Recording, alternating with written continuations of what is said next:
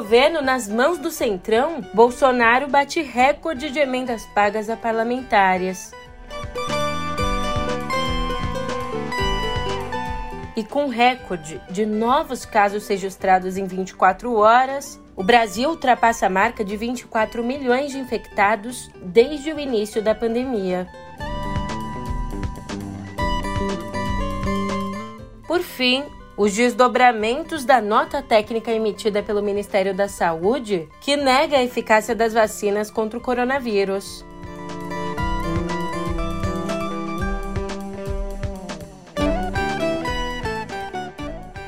Um ótimo de uma ótima tarde, uma ótima noite para você. Eu sou a Julia Keck e vem cá, como é que você tá, hein?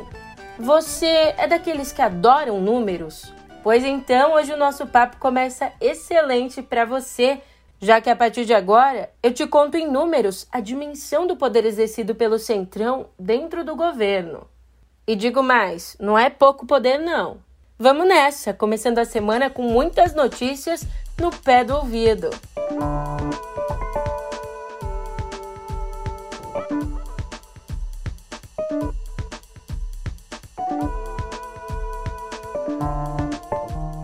É, eu prometi, então logo de cara eu já te entrego aqui os números. Ao longo de 2021, ou seja, ao longo de todo o ano passado, o executivo liberou 25 bilhões e 100 milhões de reais em emendas parlamentares no orçamento da União. Esse é o maior volume já liberado, apresentando uma alta de 1 bilhão e 400 milhões em relação a 2020. Do valor total, 10 bilhões e 430 milhões saíram via orçamento secreto, a principal ferramenta do governo Bolsonaro para fidelizar a base no Congresso. Partidos como PL, PP e republicanos receberam cerca de 70% da verba prevista no orçamento, enquanto legendas de oposição, como o PSOL, ficaram à míngua, a ver navios. E para se ter uma ideia aí da disparidade, o valor total de emendas liberadas lá em 2019, antes do presidente voltar de vez para o seio do Centrão, ficou em 9 bilhões e 980 milhões de reais. Tá achando pouco?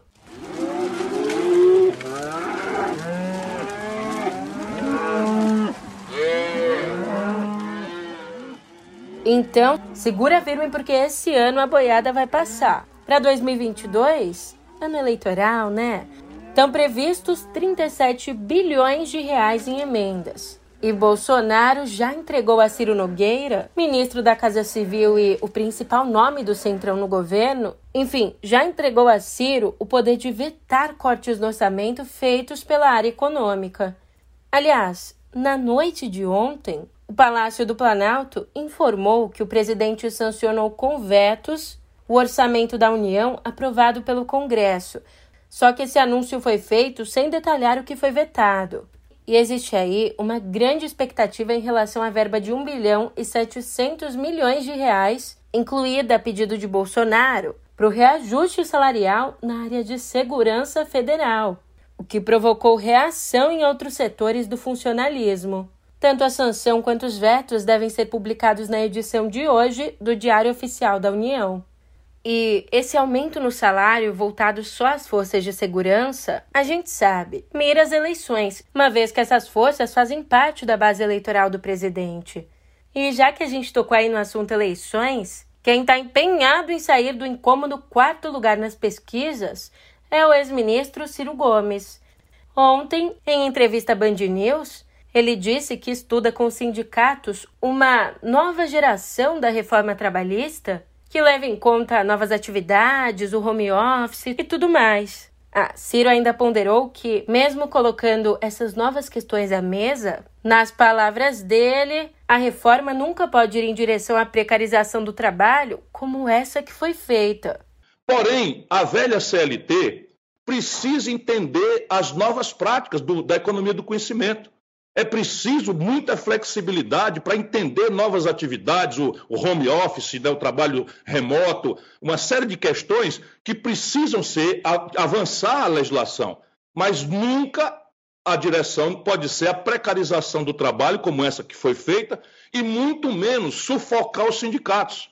Eu estou estudando com as centrais sindicais uma nova geração de reforma trabalhista, que não é a demagogia de atender nenhum nem outro lado. Vamos achar o equilíbrio e a guia será a proteção do trabalho e do trabalhador vis-à-vis uma luta desigual e selvagem que está se agravando no mundo e no Brasil contra o capital especulativo. Ele também prometeu acabar com a dolarização da Petrobras, fez acenos à rede de Marina Silva e ainda acusou Bolsonaro e o ex-presidente Lula de estarem combinando fugir dos debates eleitorais. É, isso aí pode não passar de uma intriga de Ciro, mas, segundo o painel, o PT tem questionado a quantidade de debates previstos para esse ano. Os dirigentes do partido têm defendido que as empresas de comunicação formem pools, ou seja, que façam uma parceria para promover debates em conjunto, alegando aí que o grande número de debates deixa menos tempo para a campanha. Eu não sei não. Enquanto os debates estão lá no futuro, vamos olhar para o presente?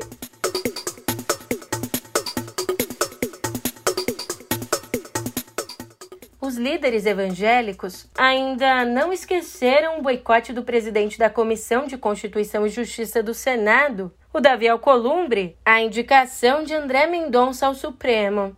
Por isso, aqui no tempo presente, eles andam preparando aí uma vingança.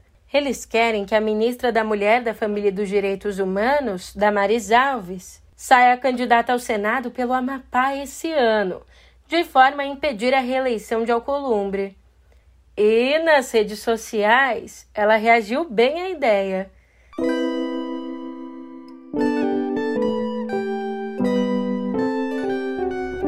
Hoje, aqui na nossa editoria de Viver, a gente fala dela, a CPI da pandemia. Na verdade, a gente conversa sobre os desdobramentos dela. Bom, os senadores da CPI, que agora formam um grupo para acompanhar o andamento das investigações, pretendem já nos próximos dias chamar para depor o Hélio Angotti Neto, secretário de Ciência, Tecnologia, Inovação e Insumos Estratégicos em Saúde do Ministério da Saúde. Isso porque na sexta ele publicou uma nota técnica barrando as diretrizes aprovadas pela Comissão Nacional de Incorporação de Tecnologias no Ministério da Saúde. Na contramão aí de toda a comunidade científica, na nota, Angotti defendeu a eficácia do chamado kit Covid e questionou as vacinas contra o vírus. Bom, o senador Humberto Costa, que é presidente da Comissão de Direitos Humanos do Senado, avisou que vai apresentar a convocação do secretário. Aliás, ele ainda deve ser chamado para prestar esclarecimentos em outras duas comissões. No ano passado, tomando como base a postura de Angotti de defender esses tratamentos ineficazes, a CPI chegou a pedir o indiciamento dele por epidemia com resultado de morte. Mas peraí, isso pode? Pode. O artigo 267 do Código Penal classifica como crime, com reclusão de 5 a 15 anos, causar epidemia mediante a propagação de germes patogênicos. Em resposta a Angotti, no sábado, um grupo de professores da Faculdade de Medicina da USP deu início a um abaixo assinado no qual classifica a nota técnica como uma vasta lista de estultices que transgride os princípios da boa ciência. Até ontem à noite, o documento já contava com mais de 50 mil assinaturas. Enquanto o Ministério da Saúde briga com a ciência, o coronavírus segue fazendo estragos.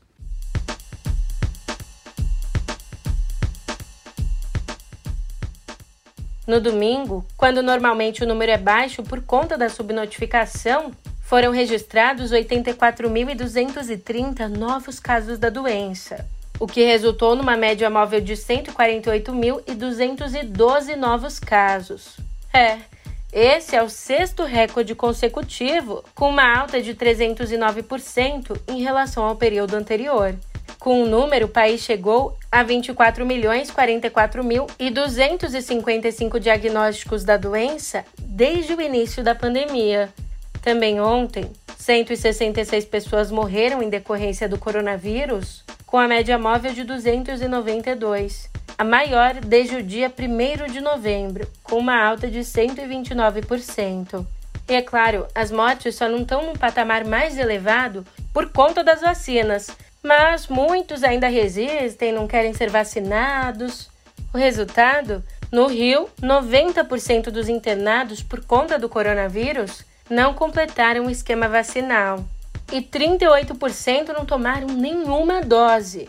Sobre isso, Roberto Rangel, diretor médico do Hospital Municipal Ronaldo Gazola, que é referência no Rio, disse que, abre aspas, no momento acaba despertando uma mistura de frustração e tristeza por vermos vidas sendo perdidas e pacientes em estado grave que poderiam não estar nessa situação se tivessem aceitado a vacinação. Fecha aspas.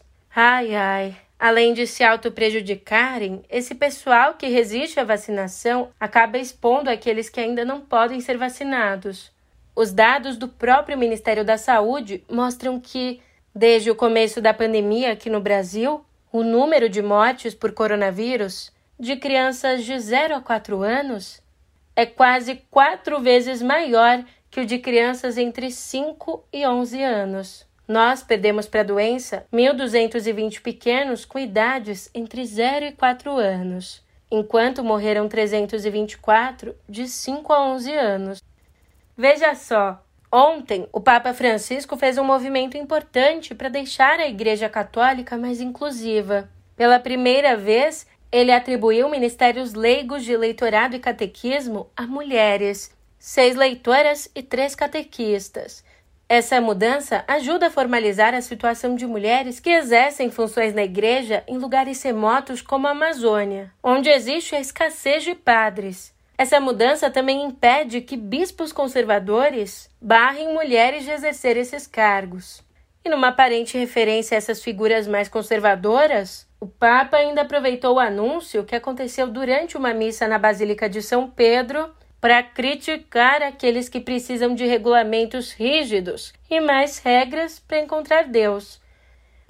E se você esteve aí nas redes sociais nas últimas semanas, é bem provável que tenha visto a repercussão do artigo sobre racismo publicado pelo antropólogo Antônio Risério na Ilustríssima, da Folha de São Paulo. Enfim, esse artigo reacendeu polêmicas e debates em torno do racismo, do chamado racismo reverso, do identitarismo e de muitos outros temas. Ah, e é claro que essa discussão não passaria ilesa pelas ideias dos jornalistas Pedro Doria e Cora Ronay, que debateram a reação que o texto provocou. E eu já vou adiantando aqui, eles não concordaram em tudo não. Se você quer ouvir esse debate, o um novo episódio de Pedro e Cora já está disponível no YouTube do Meio e na sua plataforma de podcast favorita.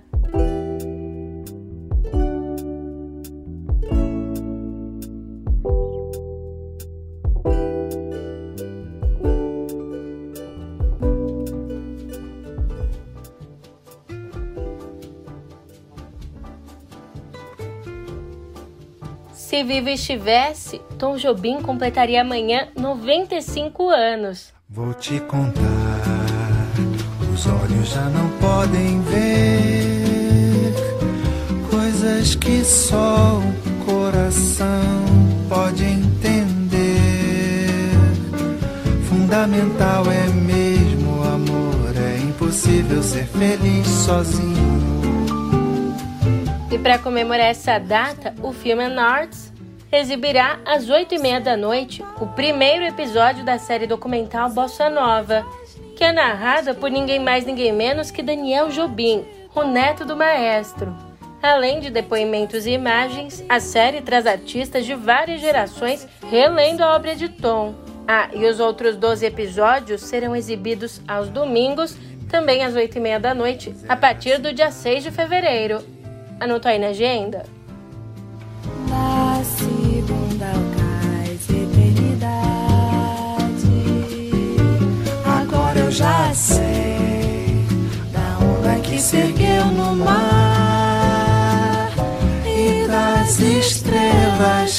Esquecemos de contar.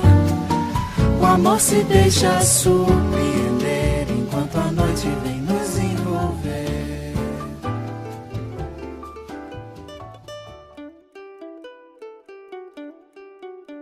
Outro destaque da semana, agora no streaming, é a novela portuguesa Ouro Verde, que ganhou o Emmy Internacional e estreia hoje na Globoplay. A trama, que conta com a presença de vários atores brasileiros, envolve conflitos de terra na Amazônia. Já quem quer rir pode se preparar para depois da festa, que chega na sexta a Apple TV Plus. E falando em séries, em fevereiro, a Globoplay recebe Guerreiros do Sol, uma série livremente inspirada no amor de Lampião e Maria Bonita, o mais famoso casal do cangaço, mortos pela polícia em 1938. No total, são 30 episódios escritos por uma equipe de todo o Brasil sob a batuta de Jorge Moura e Sérgio Goldenberg, que também preparam a série novela Paraíso Perdido, de 50 capítulos, baseada em quatro peças de Nelson Rodrigues.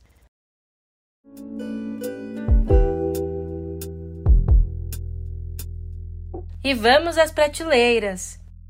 No próximo mês, nós completamos o centenário da Semana de Arte Moderna de 22. E por isso, um dos principais cérebros por trás da Semana de 22, o poeta, escritor e dramaturgo Oswald Andrade, é, consequentemente, o centro das atenções nesse centenário, com pelo menos três novos livros nas estantes.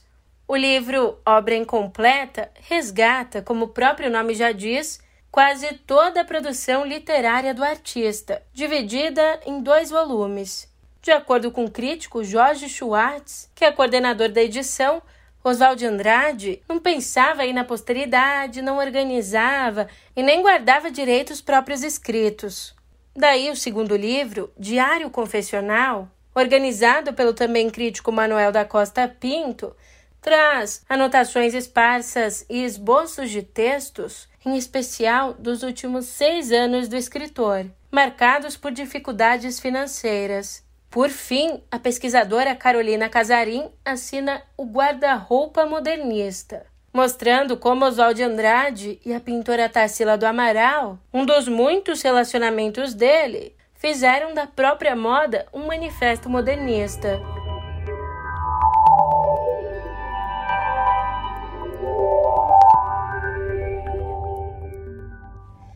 Mais segurança no ar. O WhatsApp deve implementar a autenticação de dois fatores para o aplicativo em desktops. Como eu disse, essa novidade promete mais segurança aos usuários ao incluir aí um código numérico para ter acesso ao serviço em um computador, seja ao usar o serviço em aplicativo no PC ou na própria versão web. Esse método acaba inserindo uma nova camada, uma camada extra de senha, o que pode prevenir até mesmo uma provável invasão na conta. E não para por aí. O WhatsApp também testa uma nova ferramenta que permite migrar o histórico de conversas entre iOS e Android. Falando em WhatsApp, aproveita para compartilhar o link desse episódio com o pessoal por lá. Agora eu vou indo nessa, mas a gente se vê por aqui amanhã, hein? Até lá!